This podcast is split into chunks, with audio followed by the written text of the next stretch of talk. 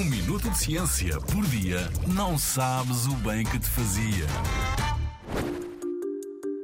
Os peixes sabem as árvores?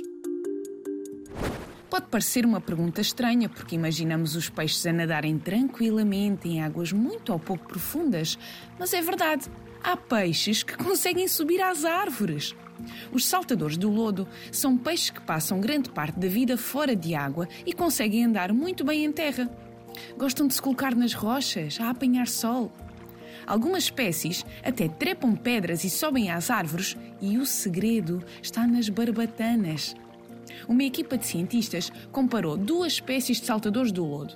Uma espécie capaz de trepar às árvores e outra que não o consegue fazer.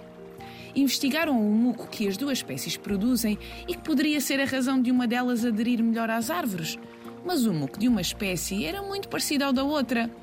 Não poderia ser esta a explicação.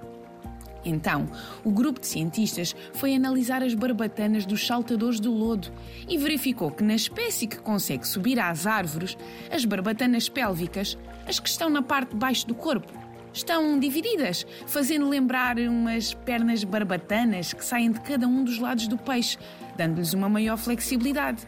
Já na outra espécie, as barbatanas pélvicas estão juntas e por isso estes peixes não andam feitos macaquinhos a trepar árvores acima. O que é que ainda vamos descobrir? Peixes que voam.